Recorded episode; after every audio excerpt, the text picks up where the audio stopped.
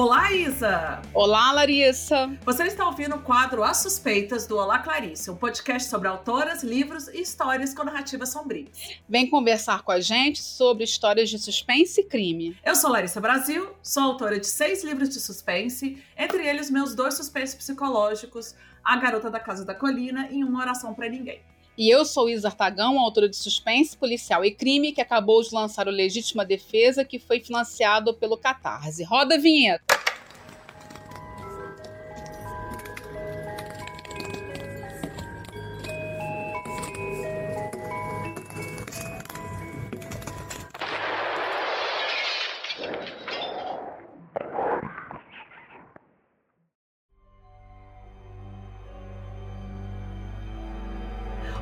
Temos uma senhora suspeita aqui, Isa. Uma super escritora de crime, ganhadora de prêmio, que tem sangue nas mãos e é conhecida por arrancar os corações por aí. Uhul! Agora eu fiquei até com medo. Larissa e Karine juntas arrancando corações.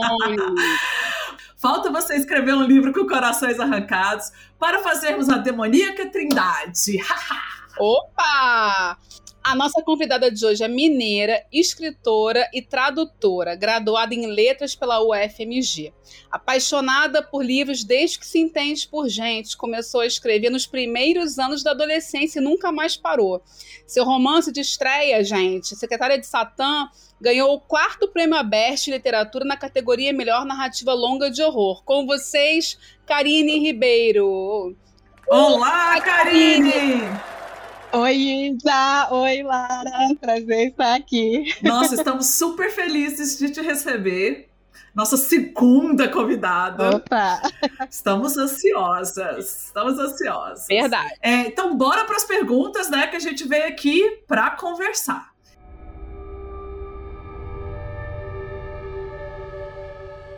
Então vamos lá, Karine. Escritores têm um fascínio a escrever histórias sobre escritores. Eu adoro ler essas histórias e no meu último livro também tem uma escritora de suspense que vê um assassinato numa praia. Em Secretária de Satã, temos o livro dentro do livro. Temos o Gabriel Salinas, que é o autor de Caixão de Cristal, a Amanda, que é a protagonista do livro dele, e o Alexandre, o real protagonista. Será? E um certo momento as tramas se misturam e o leitor é engolido pelo livro. A gente não consegue parar de ler. A minha curiosidade é: você chegou a escrever Caixão de Cristal? E a inspiração para essas duas histórias do livro, como surgiu? Conta pra gente. Bom, para sua primeira pergunta, se eu cheguei a escrever Caixão de Cristal, a resposta é não. Ai, não acredito! Eu queria ler Caixão de Cristal. Caixão de Cristal existe, somente as cenas que estão em secretária. É, mas eu tenho uma coisa a revelar aqui. O livro que hum. o Alexandre inspira o Gabriel a escrever, esse livro existe. Ele foi escrito. Eita! E é, cadê este ah, então, livro? Né? Que dia vai. Está aí na gaveta, mas ele existe. Será que vai ver fazer alguma dia? coisa com ele ainda, eventualmente. Vamos ver. Mas existe sim. É engraçado porque é, eu participei respondendo perguntas de um clube do livro esta semana que não secretário e também quiseram saber se existe caixão de cristal, mas quem sabe um dia, né?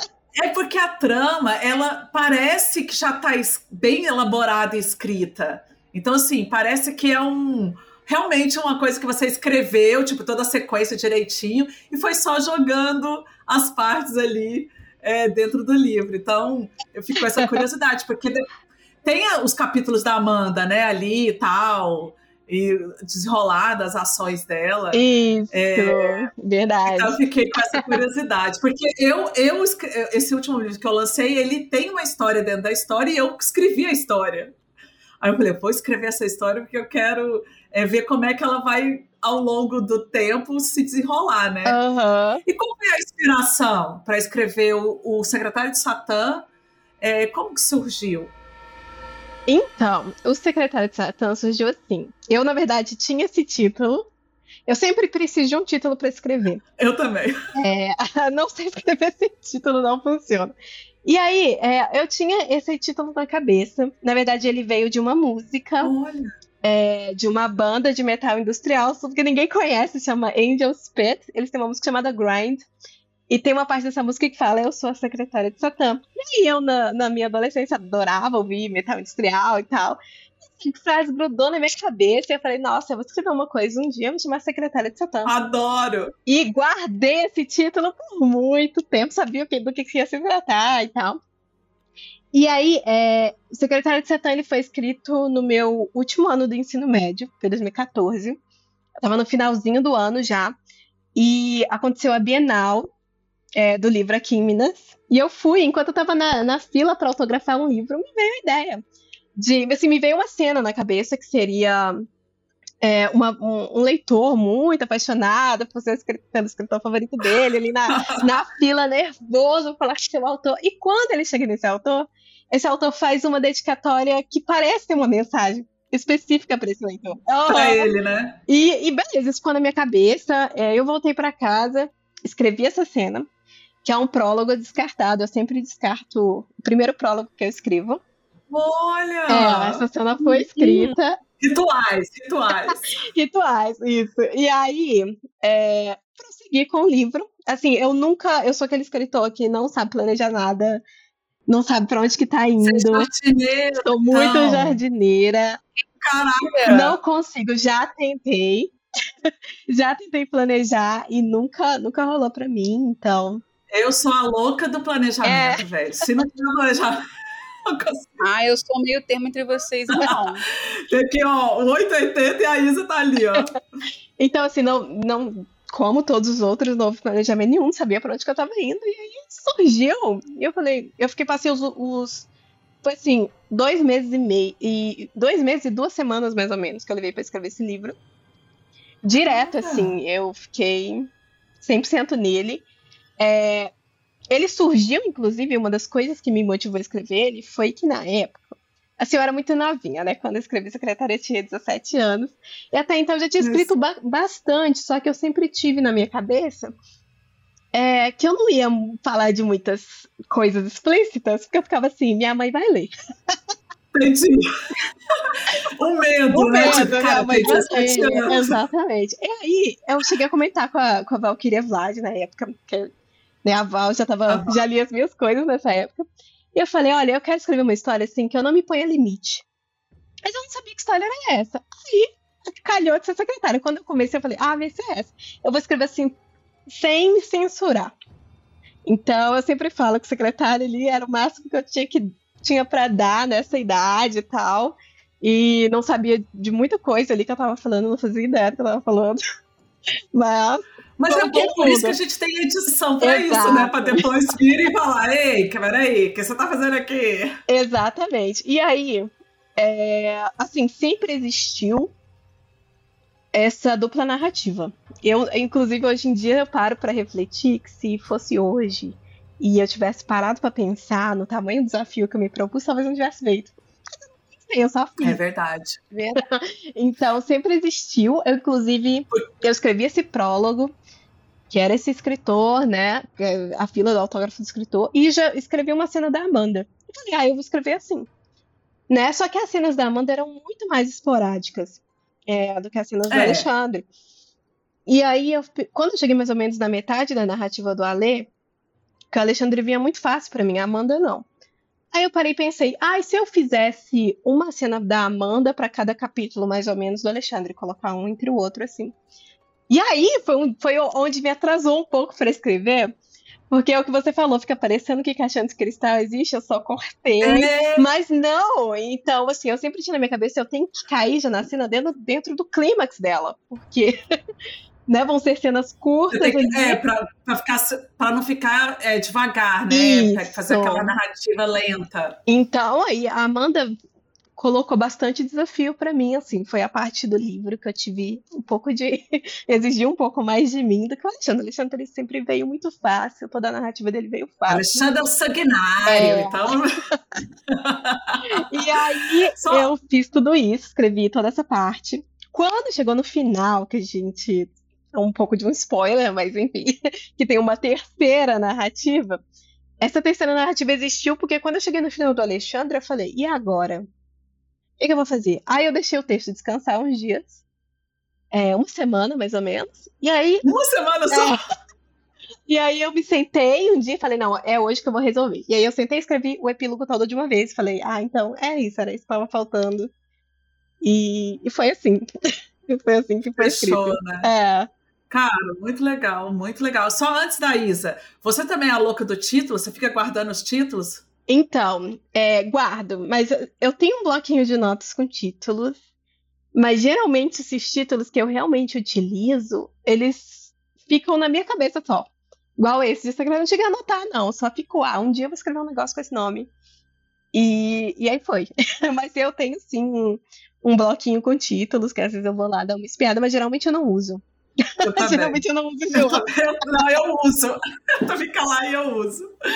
Ai, ai. Antes da minha pergunta, eu quero só fazer um comentário aqui que eu quero ser igual a Karine quando eu crescer. Porque, ó, você vê, ela não planejou, ganhou prêmio ela, ela bloqueou durante uma semana e com uma semana de bloqueio ela resolveu a história dela. Tá então eu tô precisando dessa. Preciso ser assim quando eu crescer, cara, porque é sensacional isso.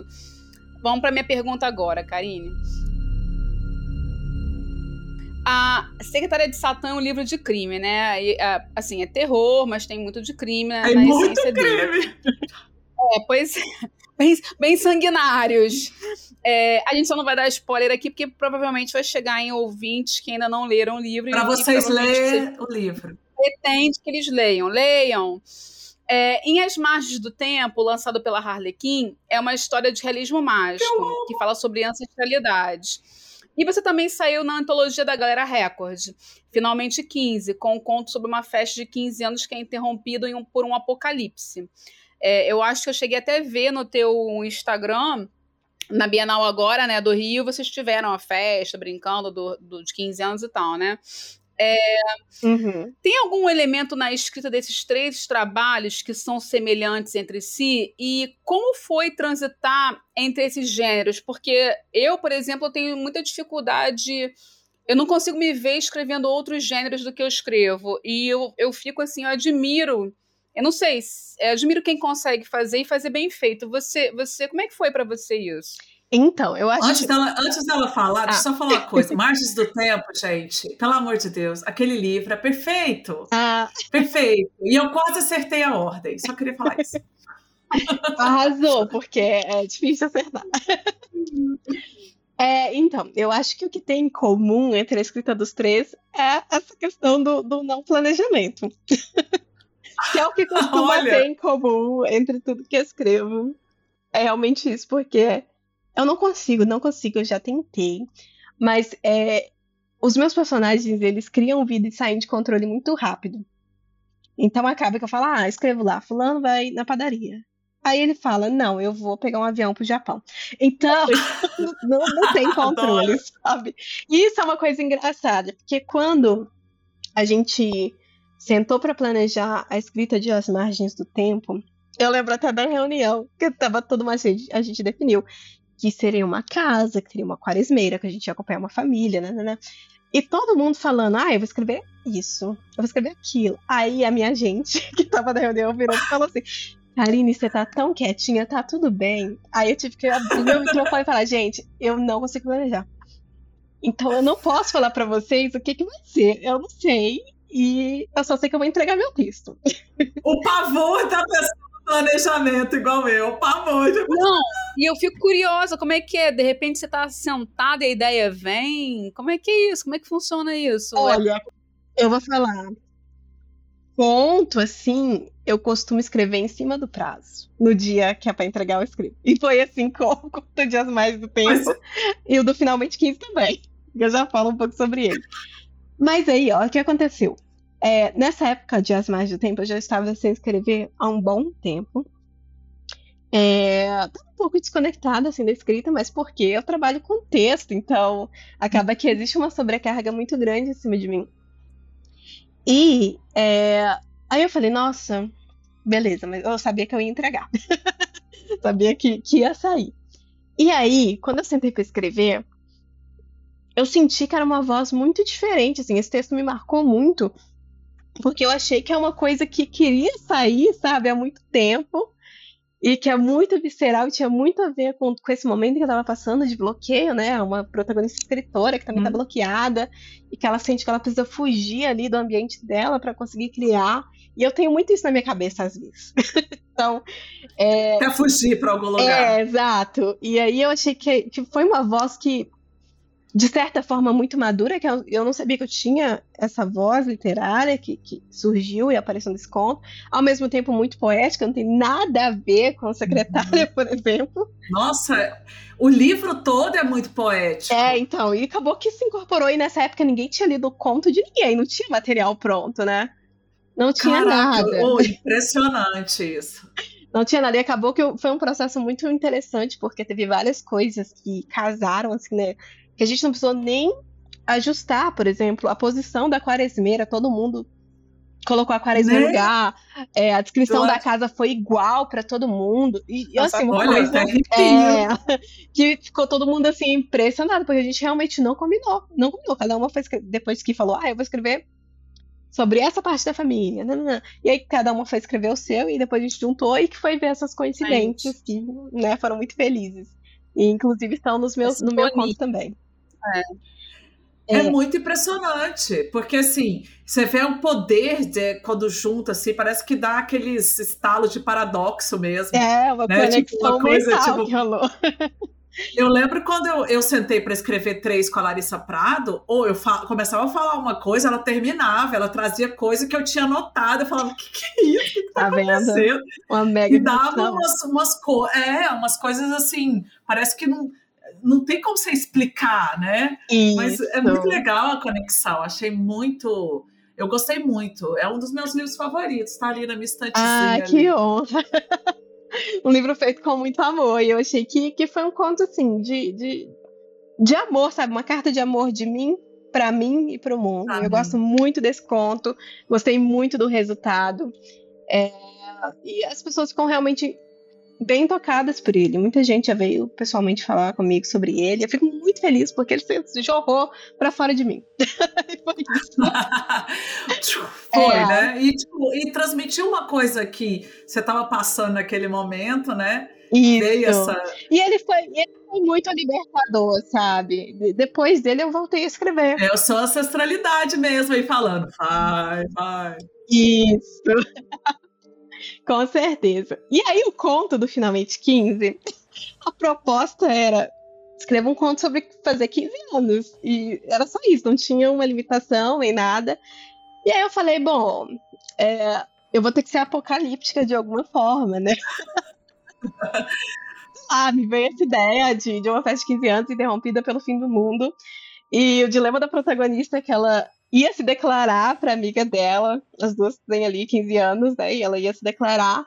E aí o fim do mundo acontece e ela vai parar no, num looping temporal. Assim. Caraca, adoro looping temporal, é. adoro. Eu consegui perfeitamente como se fosse um, um episódio de um seriado, de um filme, né? Eu, assim, a Karine contando aqui, eu já fiquei imaginando. É, pois é. Eu, eu, eu também gosto muito desse conto, porque eu gosto de escrever pra jovem uma linguagem completamente diferente e tal.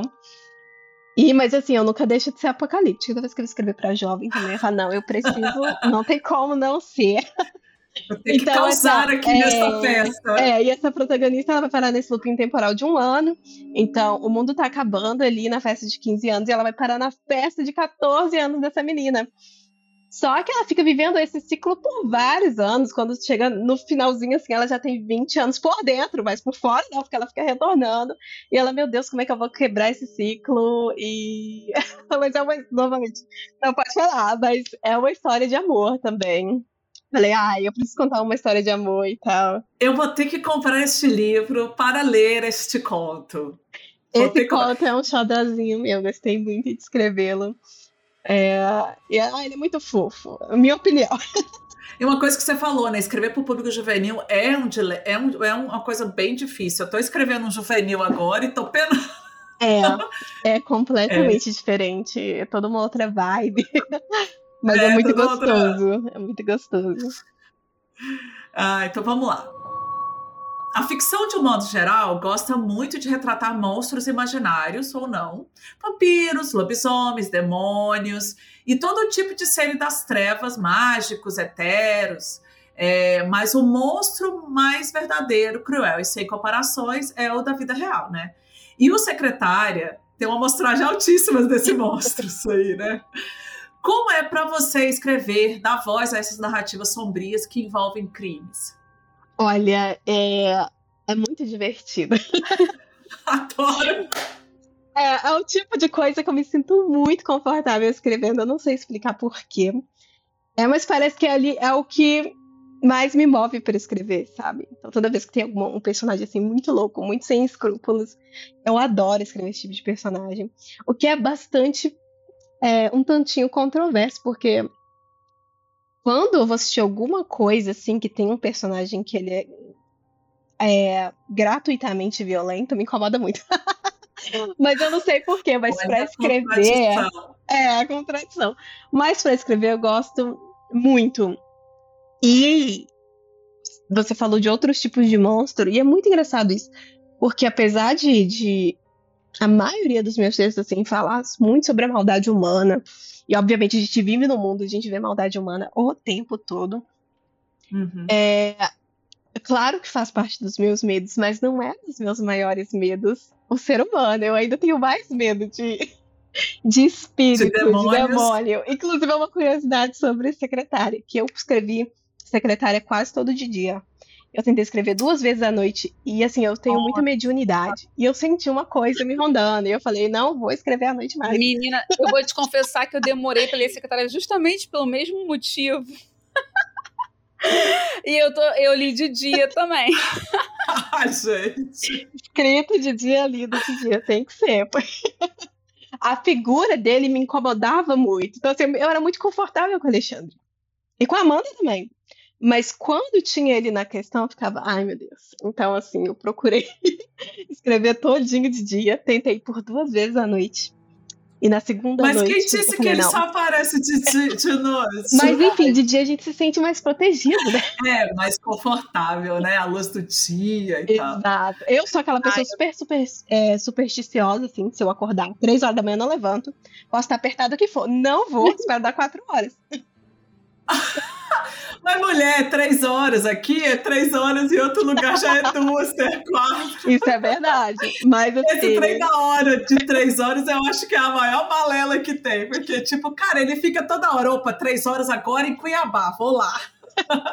Agora está três horas em Goiânia. Agora está aqui em Paris. Verdade. E assim, se eu tiver que levantar. Tem que trabalhar. Eu tenho medo de escuro, não é pouco. E se eu tiver que levantar de madrugada, eu acendo todas as luzes no meu caminho.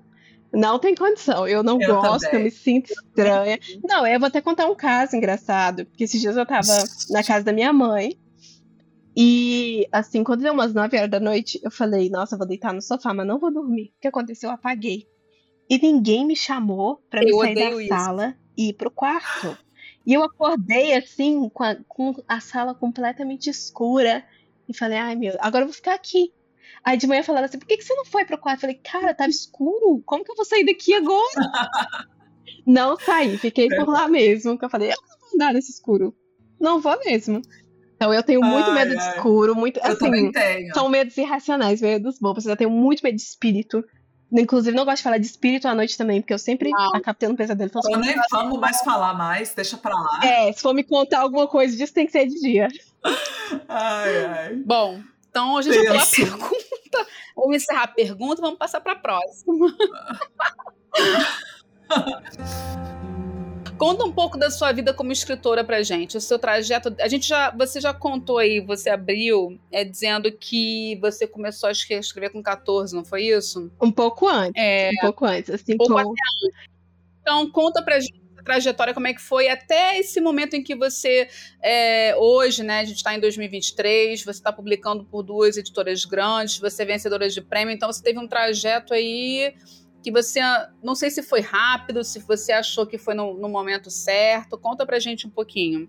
E Pra, não só para saciar a nossa curiosidade, como também do leitor e também de, de, escritores também que vão estar tá ouvindo, que de repente vão querer se espelhar na, na, na, sua trajetória. Então, eu sempre, desde pequenininha, sempre fui uma apaixonada por livros. É, sempre me incentivaram muito a ler, tanto na escola quanto em casa. Meu pai, principalmente, comprava muitos gibi da Turma da Mônica para mim. Toda semana ele me trazia um gibi novo. E assim eu fui me formando leitora, né? E eu sempre tive vontade de escrever, sempre, sempre. Desde, me lembro, assim, minhas primeiras lembranças de, de gostar muito de, de palavras e tal, de contar história. Então, eu lembro que a primeira vez que eu falei, nossa, vou realmente escrever, foi na primeira série do Fundamental. Que hoje em dia é o primeiro ano, né? Eu sempre falo sério, porque na minha época era sério. É, é... também. e aí, é, teve um, um. Sim, a professora contou uma historinha e falou assim: é, vocês vão terminar essa história. Era um exercício ali em sala de aula. E a história era assim: era sobre um homem que almoça um frango no almoço e ele vai tirar uma soneca. E qual era o sonho desse homem? O que, que ele sonha? Essa era a proposta.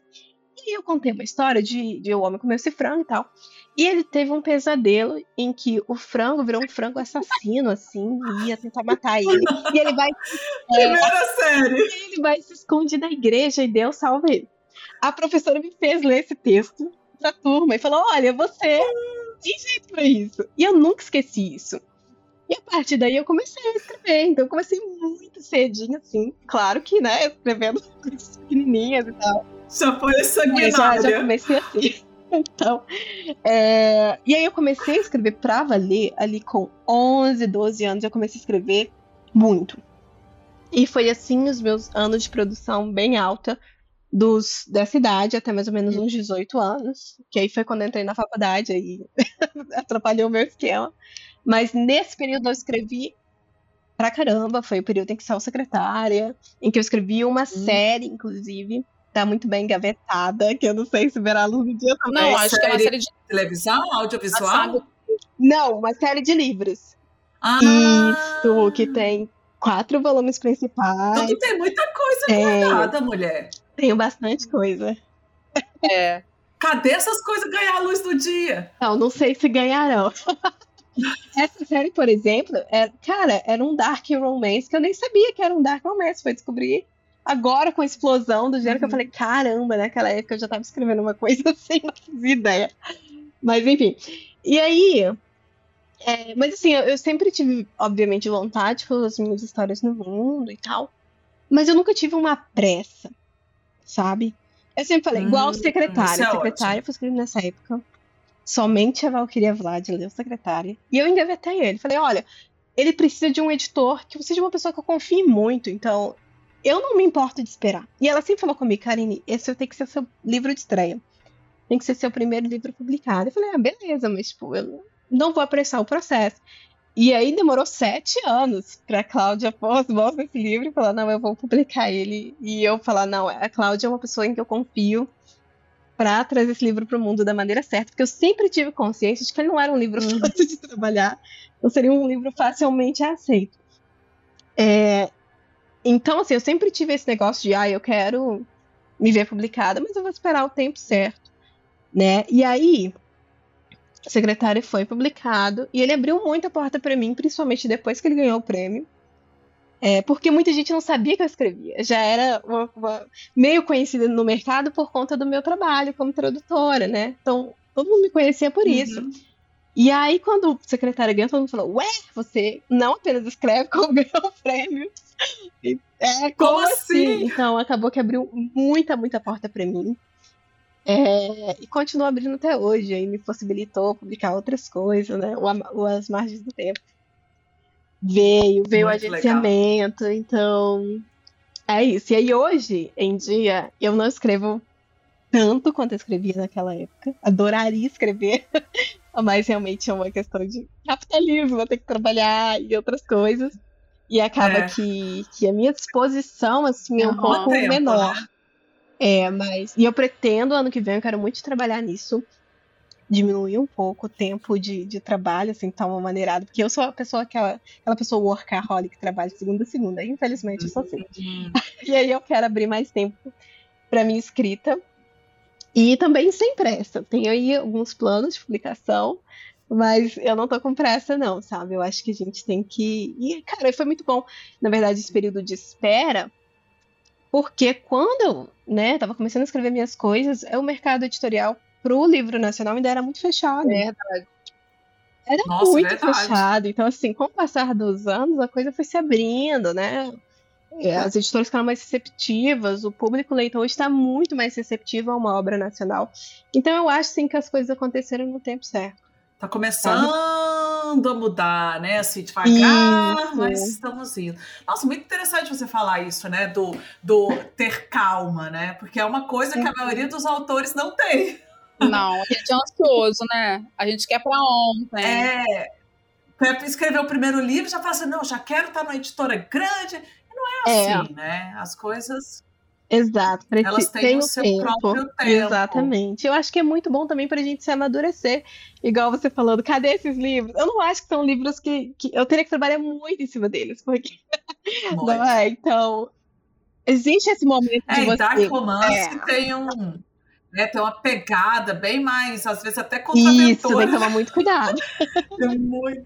É, tem que tomar, tem que tomar um cuidadinho. Então, eu acho também que esse tempo que você se dá é muito bom pra você não só amadurecer a sua escrita, como você amadurecer. É, e é E importante. pensar que, nossa, realmente quero, é esse livro que eu quero. Eu acho que o livro de estreia é muito importante você pensar qual, é- qual vai ser o seu Também concordo com você. sabe? Não é fazer corrido. É, e também Então, nem- e- e respeitar todas as, as fases, né? Porque Isso. acaba que a gente fica muito afoita, né?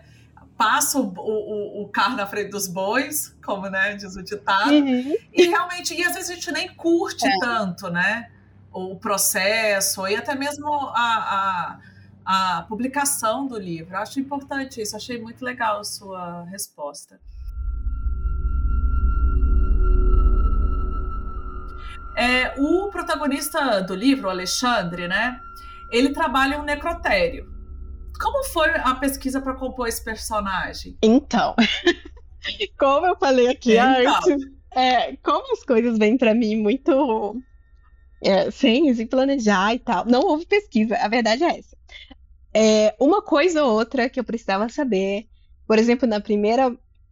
É um tanto, não é um spoiler, é um comentário. Na primeira morte, na primeira assassinato com o Alexandre Pratica, tem uma coisa específica sobre a anatomia humana que eu tive que olhar. Uhum. Eu falei, ué, não sei a ordem, então vou ver. Mas detalhes, assim, sobre, sobre o trabalho dele, eu confesso que eu não pesquisei. Não fiz pesquisa nenhuma. Do jeito que veio. Assim, houve coisas que foram acertadas ali na edição Uhum. do livro. Que foi organizando, Detalhes né? que foram. Isso, mas no período da escrita, eu não, não, não tive. E eu realmente eu não tenho, até hoje eu, eu sou muito assim.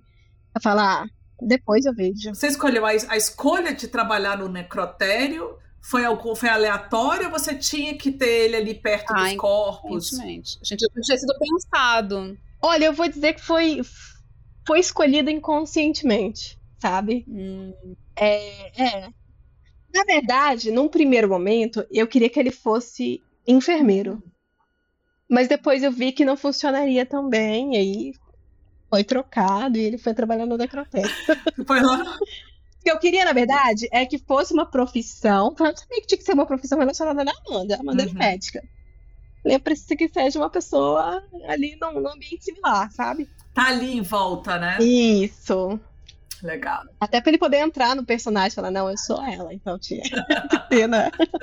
Deixa eu te fazer a próxima pergunta. É, a gente fez essa pergunta para Cláudia também quando ela veio no nosso quadro no, no mês de outubro. E a gente está fazendo esse podcast, na verdade, a gente não queria ser mais um podcast para escritores. É claro que, claro, escritores, autores, vocês são super bem-vindos para ouvir a gente, mas a gente queria fazer com que o podcast ele fosse é, chegassem mais pessoas que de repente usariam ele como porta de entrada até para as nossas histórias, né? Para a história da pessoa que está como convidada e as nossas. Então ele é para leitores. É, que livro você indicaria? Que história sua você indicaria para um leitor que nunca te leu? Olha, eu acho que. Vai ser talvez clichê falar isso, mas eu acho que Secretária, ele realmente É o primeiro, condensa o que que é a minha alma enquanto escritora, assim. E é o que eu quero continuar fazendo. É, em, em questão de uma coisa menor, né, tem um conto meu que tá na, na antologia Sintonia Mortal, da Corvus, ele chama. Ah, Sintonia Mortal. Isso, no, no Sintonia Mortal. E é um conto que eu, que eu gosto demais. Eu acho que, que também tem, tem muito da minha essência, assim.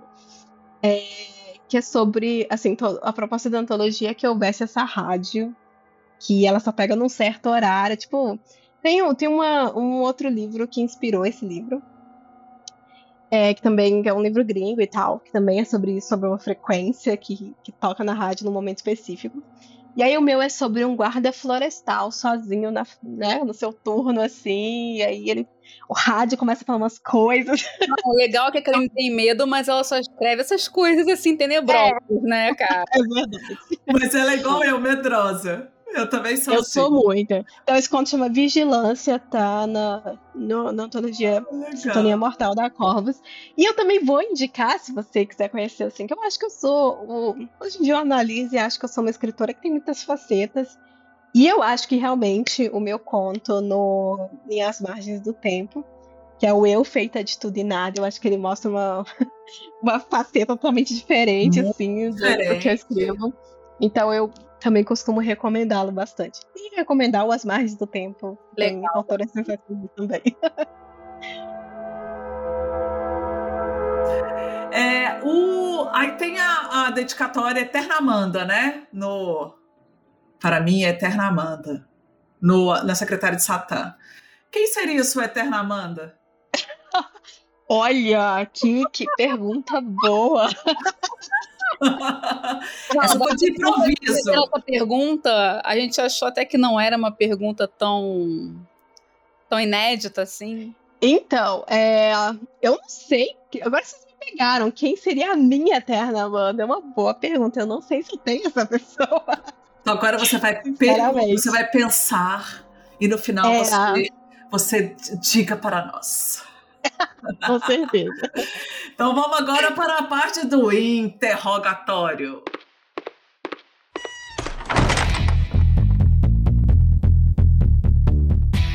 Se você tivesse que se defender com uma arma, qualquer uma, qual você escolheria? Com certeza uma faca. Infelizmente, eu sou uma pessoa que se eu tiver que atacar, vai ser um crime passional. Então vai ser com faca sim. A Cláudia falou que ela ia, ela ia acabar sendo, praticando alguma lesão corporal em alguém. A Karine, um crime passional. A gente tá bem acompanhada nesse podcast, né? Tamo. É, você tem uma história sobre apocalipse. Então, se o mundo acabasse amanhã, o que você faria hoje? Olha, eu passaria o dia com a minha família. Acho que é o mais importante, assim. E talvez, talvez eu procurasse ver pessoas que são importantes para mim. Mas em caso não fosse possível, eu ficaria com a minha família e mandaria mensagem para essas pessoas: olha, você é muito importante para mim. Feliz Apocalipse. Feliz Apocalipse. adorei, adorei. Qual é o gênero literário que você mais consome? Então, enquanto leitora, é terror e horror. Mas eu tenho uma carga de leitura muito grande por conta do trabalho. Uhum. E aí uhum. eu leio muita fantasia YA. Não tem nada a ver com o que eu escrevo. Mas... Verdade, Young Adult, né? É. É isso. Tá em voga agora, né? Tá, tá super alto. Tem bastante é. coisa legal. Isso aí. E qual é a última coisa que você faz antes de dormir? Além de se benzer, de repente, pegar água. Não levantar para é, pegar é. água. Isso, tem que deixar uma garrafa d'água ali do lado da cama. Então, eu sou muito contraditória, porque eu não gosto dessas coisas de espírito e coisa sangrenta de noite. No entanto, eu sempre assisto gameplay de jogo de terror antes de dormir. Meu Deus do céu, ela é contraditória. e esse é o meu ritual há anos, desde a adolescência, que assim, a, a plataforma que eu mais consumo é o YouTube por conta disso. Eu sempre assisto antes de dormir. Tem aqueles scare jumps, assim, aquele. Sim, jump sim. quer dizer, eu troquei. Você leva aquilo antes de dormir. Levo, levo, sim. Às vezes eu não durmo quando é alguma coisa muito terrível, assim, aí eu fico com medo. Mas. Jesus! Tô passada. Ai, eu também. Qual é o seu livro nacional preferido? Então, eu vou resgatar um que eu li na adolescência e me marcou muito foi o Clarissa, do Érico Veríssimo. Eu amo esse livro, ah, de paixão. Legal. Realmente, muito bom. Legal. Vamos ver o que você vai responder, que você já disse que você não, não planeja, né? A parte mais difícil de escrever uma história para você, qual é? O final. É, eu tenho muitos livros é, agarrados em 98%, em que eu não consigo escrever a cena final. E estão na gaveta esperando o momento em que eu vou conseguir descrever essa parte. Eu não sei o que acontece. Todo o período, assim, do início, meio, para mim flui muito bem. Quando vai chegando no final, vai me dando um negócio. um bloqueio. E às vezes esse bloqueio me vence, já me venceu algumas vezes. Eu, eu escrevo o final, depois no outro dia eu vou lá e reescrevo tudo de novo. Eu sou essa. Ai, qual é o seu maior medo literário? Hoje é ter um bloqueio muito longo. Um bloqueio assim que eu não consiga trabalhar história nenhuma, que a troque não funcione. É, eu acho que é muito perder a minha voz literária, sabe? É, perder a voz, eu acho, cara, é um medo mesmo. Você, tipo assim, o que, que eu vou fazer, né? Isso. Cadê ela? Onde ela foi? Complicado. É, acho que to, todo, todas nós, né? Eu tenho bloqueios, eu tenho bloqueios longos, assim. Então eu também tenho muito medo disso. Agora conta alguma coisa trevosa sobre você para os nossos ouvintes. Ela é medrosa. Vamos ver o trevosa. É, então, a coisa mais trevosa sobre mim, assim. Tem de terror antes, gente. Então ela deve ser bem trevosinha. Na verdade, eu sou o completo oposto. Inclusive, as pessoas ficam muito surpresas, assim, quando me conhecem, não sabem que sou escritora. E aí descobre que tipo de coisa escrevo, elas não acreditam. Então, assim, eu acho que a coisa mais trevosa sobre mim, na verdade, é as coisas que eu escrevo. Sabe? Porque na, na vida eu não sou uma pessoa que passa essa imagem e nem. Sabe? É bem aleatório. Assim. É dark, mas é fofa, é igual a Cláudia. Cláudia falou: a gente precisa achar uma dark é dark agora. Se você fosse uma comida, o que você seria? Tá vendo? Eu seria um bolo de chocolate, porque sou muito doce. Todo mundo gosta. Doce de chocolate, mas por dentro ela tem um recheio é, de red Exato, velvet. um recheio misterioso. um filme para o sábado à noite. Fala aí pra gente, indica um filme. Então, vou indicar Onde os Fracos Não Têm Vez, que eu nossa, amo esse filme. Eu achei que você ia indicar, tipo, Orgulho e Preconceito 2005. Não, Onde os Fracos... Onde os Fracos Não Têm Vez. Eu adoro esse filme, adoro o vilão. É um filme que eu acho fantástico, justamente porque a gente torce pelo vilão. Ele tá todo errado, mas você fica lá do lado dele, que ele é muito carismático. Então, é minha recomendação. Esse negócio de torcer pro vilão é muito bom. E quem é Karine Ribeiro em uma única frase? É, eu acho que a Karine Ribeiro é uma pessoa extremamente otimista, extremamente de bem com a vida. E é muito determinada a deixar seu legado no mundo e não vai parar até conseguir. E, uau! ah, adorei, adorei, adorei. Agora fala pra gente um livro nacional de suspense ou crime que as pessoas deveriam ler. Quem você. Que livro que você indica? Eu vou indicar o A Segunda Morte de Suelen Rocha, da Cláudia Leme. Que eu eu, nossa, esse livro é fantástico. Eu tive a honra de ler ele assim, em primeira mão, porque eu fui é, leitora sensível dele. Ai, que... cara, nossa, tudo que a Cláudia escreve é incrível, mas esse é o meu xodózinho, assim. Ela não concorda, ela fala que esse não é o favorito dela. mas esse é o meu xodózinho. Não é o favorito meu também. Mas é, quando é xodó, é xodó, né? É.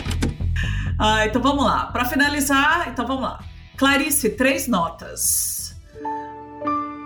Tudo que Deus criou pensando em você, fez a Via Láctea, fez.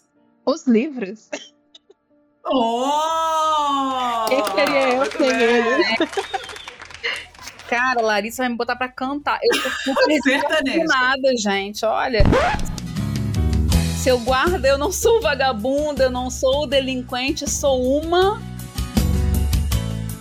Uma pessoa apaixonada pelas palavras e que só queria passar o dia inteiro escrevendo. Hum, ah, adorei! Não é crime! Não é crime!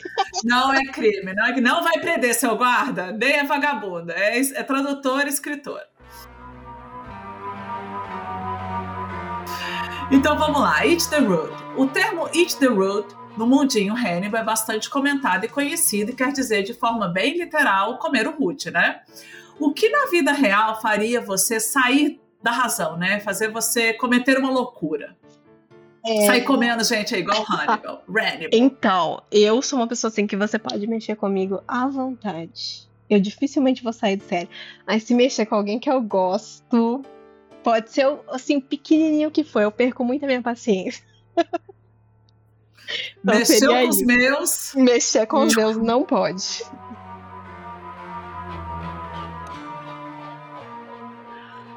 E para finalizar, Eternamanda. Não achou que eu ia esquecer, né? Eu, eu já tinha esquecido. Karine, eu sou sua amiga. Cara, eu vou dizer que é assim, pensando no, no contexto do livro mesmo, né? A, a, a, questão da Amanda é o que seria a pessoa que inspiraria o Gabriel a voltar a escrever. E eu acho que essa pessoa, para mim, uhum. sou eu mesma. na verdade, Olha, seria. Minha é, na Legal. verdade, seria o meu eu mais novo, mais jovem, assim, porque eu acho que ela, ela colocou a base, sabe? Ela foi uma menina muito sonhadora e eu acho que se hoje eu voltasse no tempo e falasse onde é que a gente chegou e para onde a gente tá indo, Não, sensacional. ela ficaria muito feliz. Então hoje tudo que eu faço é por esse meu eu escritor mais novo. É tipo um Dark, né? É, Você voltou, tipo, eu, escritora Eternamanda, e vai no looping. Exato. É, antes da gente terminar, você traduziu o livro da Viola Davis, né? Sim. Uma das grandes E como foi como foi? Você tirou foto com ela, né? Você. Não, eu ainda não tirei foto com ela. Não. Ainda mas ela não. veio aqui. Então. Ainda não. Ainda não, mas esse dia vai chegar. Queria que você te falasse um pouco, só um finalzinho, só para falar um pouquinho dessa, como é que foi traduzir esse livro. Cara, tal, foi. Cara, a mulher é muito foda. Ela é incrível e foi uma honra assim enorme quando eu recebi o convite. Eu fiquei sem acreditar. É, e a história de vida dela, nada tinha me preparado para a história de vida dessa mulher. Eu já admirava ela muito. Mas eu acho que quando você lê a biografia dela, lê as palavras dela e vê tudo que ela passou, é, e ela realmente nunca perdeu, sabe, essa resiliência, essa, essa esperança de não, eu vou conseguir e tal. É, a história dela é fantástica. Ela tinha tudo para dar errado. Quando, assim, não. Parece que não era pra. Tudo tava é. contra ela. E mesmo Mas ela, ela achava um jeito. Ela dá, exato, ela achava um jeito. E eu, como eu sou uma pessoa, como eu falei, muito otimista, sempre acho que vai dar certo, eu vou chegar e tal. Então, para mim foi maravilhoso. É, você falou muito. isso, né? Tem essa, essa qualidade em comum, Tem. né? Você falou mesmo que você é bastante otimista. Pois é, então eu fiquei muito emocionada de ter traduzido. Para mim foi uma honra enorme. E ainda vai chegar esse momento em que eu vou não apenas tirar uma foto com ela, mas eu vou falar com ela que, olha, você me inspirou muito, foi uma honra enorme fazer isso. Maravilhosa. Muito, Ela é maravilhosa, né? Assim, ah, eu acho ela linda. Sim. ela é mesmo.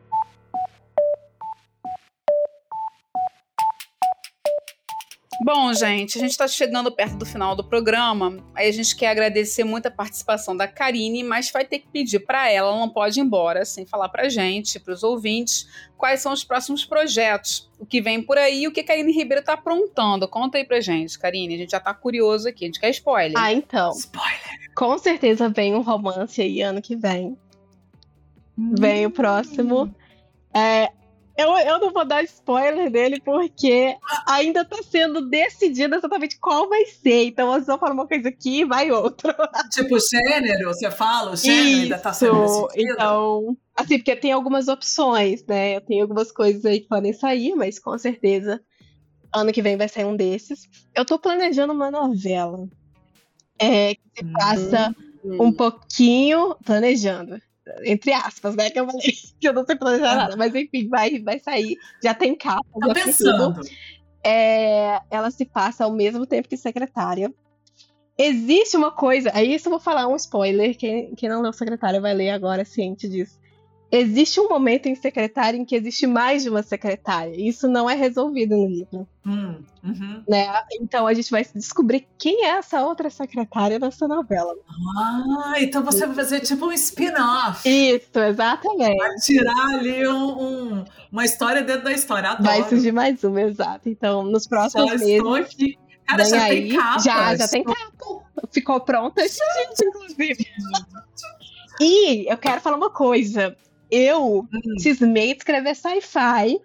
Acabei de escrever um conto de sci-fi. Assim, eu não sabia muita coisa sobre sci-fi, mas eu comecei fazendo uma aula sobre sci-fi. e me inspirou demais. Falei, nossa, eu preciso escrever uma coisa disso. E aí eu escrevi, faz umas duas semanas só. Eu sentei uma noite e falei, vou escrever um conto de sci-fi. E escrevi, e algumas pessoas foram minhas betas, leram, acharam incrível, e falei, então vou para na Amazon. então vem aí, vou publicar um conto de sci-fi muito em breve. Eu tenho duas histórias de sci-fi começadas assim, e eu preciso terminar. Eu adoro. Falou que é viagem no tempo, então eu amo viagem no tempo. Não é? É um gênero e... muito incrível, muito e, o, e o que você também escreveu do Apocalipse, ele é um looping temporal. Então depois então que eu tá fui pensar que eu já tinha até já tinha um pezinho ali, pois é. Então agora eu escrevi. Já, já está com os dois pés no sci-fi. e curti ah, muito então, a experiência, estamos, curti muito. Pretendo escrever gost, mais. Gostei desse spoiler aí que você disse aí. Do, tem conto vindo então na Amazon, é, tem, uma tem novela e tem um romance um, pro ano que vem. Um spin-off aí da secretária. Isso também. Curtindo. Então vamos lá. No próximo episódio de Olá Clarice, eu vou ler parte do livro da secretária de Satã, ganhador do Prêmio Best de Literatura na categoria Narrativa Longa de Terror. E está à venda no site da Rocket Editorial e em formato e-book na Amazon. Tchau, Karine! Tchau, Isa. Tchau, Lara. Tchau, Clarice!